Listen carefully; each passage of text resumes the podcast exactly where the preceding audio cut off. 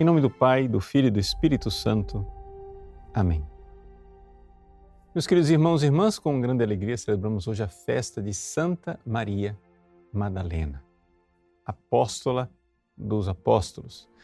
Santa Maria Madalena era celebrada com uma memória, o Papa Francisco elevou para a dignidade de festa para lembrar o papel importantíssimo desta discípula de Nosso Senhor em ser a primeira a anunciar a ressurreição de Jesus. Vá, dize aos meus irmãos. E assim, Maria Madalena foi anunciar a ressurreição de Cristo. Com relação à pessoa de Santa Maria Madalena, existe uma controvérsia histórica e eu já digo desde o início, eu é, me uno à tradição mais antiga do Ocidente. Ou seja, Maria Madalena é, para a liturgia tradicional, três personagens que estão nos evangelhos. Ela é, de fato, a pecadora que chorou aos pés de Jesus, enxugando seus pés com seus cabelos.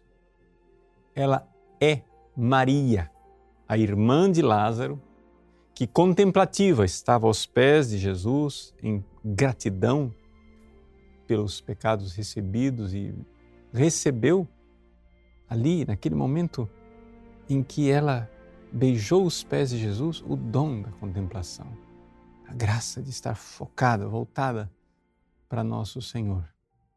E é também aquela é, Maria Madalena que está aos pés da cruz. Então, a pecadora, Maria Madalena aos pés da cruz, da qual Jesus expulsou os sete demônios, e Maria, irmã de Lázaro. Esses três personagens do Evangelho, a Igreja Latina, desde séculos, reconhece numa só pessoa historicamente, Santa Maria Madalena. Existem objeções, existem outras opiniões, mas esta não está proibida. Né? Não vou aqui perder tempo argumentando por que eu continuo crendo naquilo que é a posição tradicional. Né? Sei dos argumentos contrários, mas é importante a gente é, olhar para Santa Maria Madalena, mais do que além das controvérsias, né?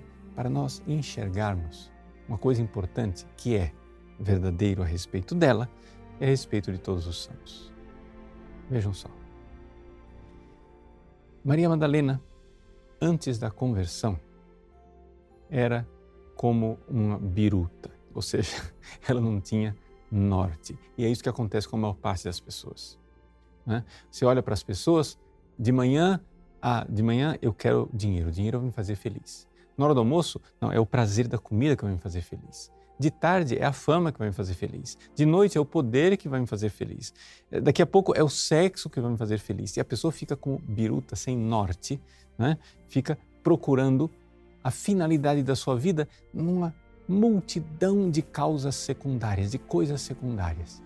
Perdida. Perdida completamente.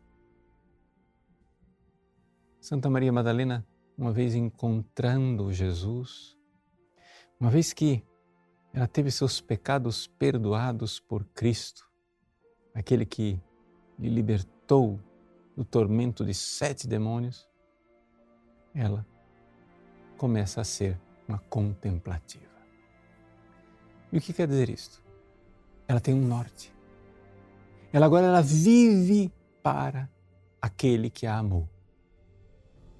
Ela tem um porquê para a vida dela.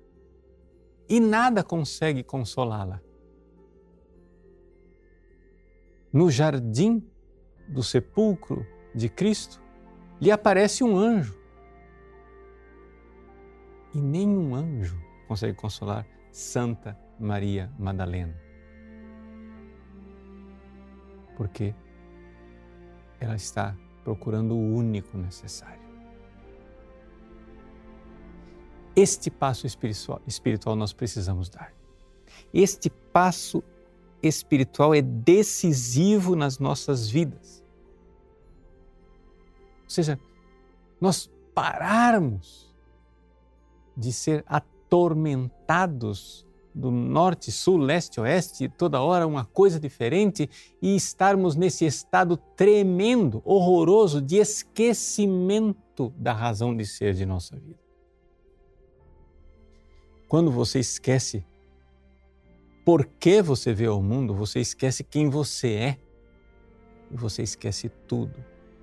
Esse é o estado miserável do pecado, do pecador atormentada por sete demônios, cada um puxando para um lado.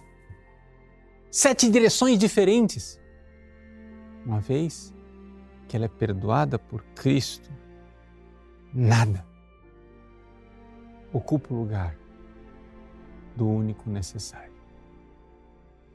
Levaram o meu Senhor e eu não sei onde colocaram. Que nós tenhamos um coração assim que só a presença do Cristo Senhor seja capaz de nos consolar. Ele, que é o único necessário. Deus abençoe você. Em nome do Pai, do Filho e do Espírito Santo. Amém.